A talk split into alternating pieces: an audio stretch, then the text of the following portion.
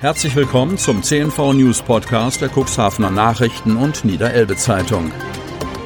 In einer täglichen Zusammenfassung erhalten Sie von Montag bis Samstag die wichtigsten Nachrichten in einem kompakten Format von sechs bis acht Minuten Länge. Am Mikrofon Dieter Bügel. Sonnabend, 20. Februar 2021. Kein Osterfeuer im Cuxland. Kreis Cuxhaven. Auch im Jahr 2021 werden zum Osterfest keine meterhohen Flammen über den Feldern im Cuxland zu sehen sein. Landrat Kai-Uwe Bielefeld und die Bürgermeister der Städte und Gemeinden hätten sich darauf verständigt, dass die Brauchtumsfeuer, ich zitiere, in Anbetracht der nach wie vor schwierigen Lage im Zusammenhang mit der Pandemie nicht zu befürworten sind. Zitat Ende, teilt der Landkreis mit. Die Entwicklung der Corona-Zahlen lasse nicht erwarten, dass die Kontaktbeschränkungen bis Ostern in großem Umfang aufgehoben werden könnten. Eine Zusammenkunft der Dorfgemeinschaft, wie sie bei den Osterfeuern zu erwarten wäre, wird bis dahin nicht möglich sein, sagt Bielefeld. Elf Corona-Fälle mit Mutation. Kreis Cuxhaven. Die Corona-Fälle mit Mutationen häufen sich im Kreis Cuxhaven. Mittlerweile wurden elf Infektionen mit diesen Covid-Varianten festgestellt. Die Zahl habe sich damit seit Wochenbeginn nahezu verdreifacht, so Landrat Kai-Uwe Bielefeld. Der Landkreis meldet am Freitag 26 neue Corona-Fälle aus dem gesamten Kreisgebiet. Die meisten, zwölf, sind auf die Stadt Cuxhaven zurückzuführen. Die Corona-Ampel für das Kuxland ist wieder knapp in den roten Bereich gerutscht. Die 7-Tage-Inzidenz pro 100.000 Einwohner liegt bei 50,42. Am Vortag lag sie noch bei 47,39. Zwei weitere Menschen, ein 85-jähriger Mann und eine 83-jährige Frau aus Schiffdorf bzw. Geestland, sind im Zusammenhang mit einer Corona-Infektion verstorben. Kein Zugriff auf Impfwartelisten. Cuxhaven, Hannover. Wer einen Termin für eine Corona-Impfung vereinbaren möchte, muss sich in Niedersachsen entweder über eine Hotline oder das Impfportal im Internet auf eine Warteliste setzen lassen. Zuständig dafür ist ein privater Dienstleister. Das geht offenbar so weit, dass weder die Landkreise noch das zuständige Sozialministerium Zugriff auf die Daten haben. Das Ministerium kann jedenfalls keine Auskunft dazu geben, wie lang die Wartelisten für die einzelnen Impfzentren sind. Sprecher Oliver Grimm erklärte zunächst, dass die lokalen Impfzentren das wissen müssten. Stimmt nicht, entgegnet die Sprecherin des Landkreises Cuxhaven. Der Leiter des Impfzentrums habe keinen Zugriff auf die Warteliste. Davon wiederum zeigte sich Grimm bereits vergangene Woche überrascht. Nach Informationen unserer Zeitung soll er dann Anfang der Woche aber in einem telefonischen Austausch mit verschiedenen Kommunen noch einmal erklärt haben, das Ministerium habe keinen Einblick in die Listen. Jetzt erklärte ein anderer Sprecher auf nochmalige Nachfrage, die Anzahl der Personen auf den Wartelisten pro Impfzentrum, kurz IZ, liegt uns weiterhin nicht vor und ist hier nicht zu ermitteln.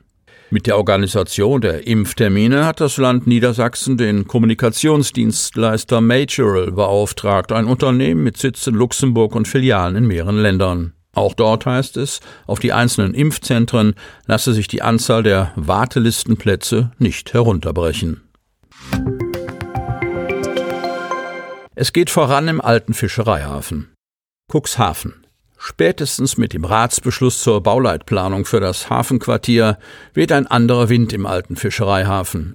Eigentümer und Investor Norbert Plambeck schaltet jetzt um vom Planungs- in den Realisierungsmodus und gibt ordentlich Gas. Während das Gros der Politiker und Bürger den Projektbeteiligten Glück und Erfolg wünscht, treibt der neue Kurs manchen Bestandsmieter die Sorgenfalten ins Gesicht. Denn längst nicht alle wollen oder können die steigenden Mieten zahlen und einige haben eine Kündigung erhalten, weil für ihre Geschäftsfläche eine andere Nutzung vorgesehen ist.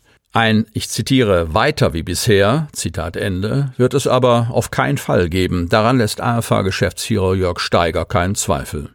Um die volle Magnetwirkung entfalten zu können, müsse der AFH zentral gemanagt und beworben werden, was zum Beispiel der Innenstadt und auch dem Lotsenviertel fehle. Deshalb haben sie Steiger und seine Berater ein Mietsystem mit Umsatzbeteiligung ausgedacht, das die Betreiber in die Lage versetzen soll, den erhofften Mehrwert unter der Dachmarke AFH tatsächlich zu erzeugen. Womit soll nun begonnen werden und was wird aus der versprochenen Sanierung der Keimmauern? Saniert werden die Keimmauern auf jeden Fall, versichert Steiger. Das habe man N-Ports gegenüber im Kaufvertrag garantiert. Bis 2025 müssten die Arbeiten abgeschlossen sein. Geprüft werde zurzeit, in welcher Form die Hafenkanten ertüchtigt werden können, nachdem die Denkmalschutzbehörden in Cuxhaven und Lüneburg die ursprüngliche Planung leider gekippt hätten, so Steiger. Die geforderte Zahl an Pkw-Stellplätzen müsste aber auf jeden Fall geschaffen werden, wenn nicht unter der Kaimauer, dann unter den geplanten Neubauten am Nordseekai. Fest eingeplant seien die 180 Parkplätze vor den Fischhallen, unter anderem für das geplante Hotel Alter Fischereihafen in der Präsident-Herwig-Straße. Benötigt würden in der Summe sogar 1000 Stellplätze, wenn wir alles entwickeln, inklusive das Hotel Tor zur Welt, ergänzt Steiger. Rote Steine geben Rätsel auf. Dunen. Seltsam rotes Geröll erregt seit dem Tauwetter die Aufmerksamkeit der Spaziergängerinnen und Spaziergänger am Duner Strand. Während sich in jedem Abschnitt jeweils beidseits der Pricken und an den Strandtreppen der lose Sand türmt, ist der Boden dazwischen und weiter vorne mit Steinen bedeckt. Auffallend sind dabei größere, fast fußballgroße oder bereits feiner zerriebene Brocken in tiefroter bis orangefarbener Verfärbung. Das Ganze ist kein punktuelles Phänomen, sondern erstreckt sich über viele Strandabschnitte. Schotterreste vom Promenadenbau, Torfschichten aus dem Wattenmeer, Bestandteile der jährlichen Sandlieferungen oder gar Überreste aus der Schifffahrt. Das waren die ersten spontanen Überlegungen mehrerer befragter Experten, für die diese Erscheinung auch alles andere als gewöhnlich war. Unklar sei zunächst auch, ob es sich um Strandgut handelt oder ob die Steine schon lange hier am Strand liegen.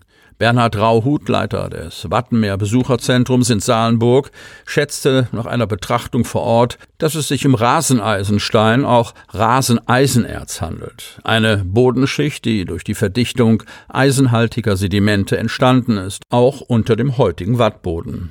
Das könnte durch Umlagerungsprozesse im Watt aus dem Untergrund freigelegt und durch die Flut mit dem Eisgang an Land transportiert worden sein. Raseneisenstein kann als gesteinsartige Brocken oder wasserundurchlässige Bodenschicht, Bodenhorizont auftreten. Früher wurde der Rohstoff auch in Öfen zur Eisengewinnung verhüttet. Sie möchten noch tiefer in die Themen aus Ihrer Region eintauchen?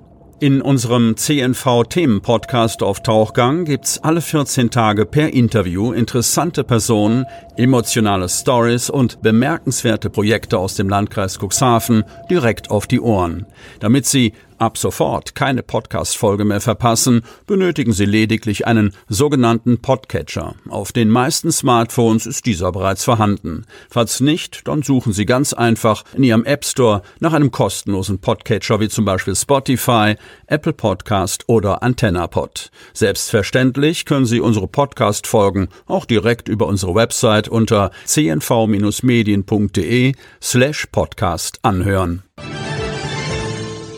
Sie hörten den Podcast der CNV Medien, Redaktionsleitung Ulrich Rode und Christoph Käfer.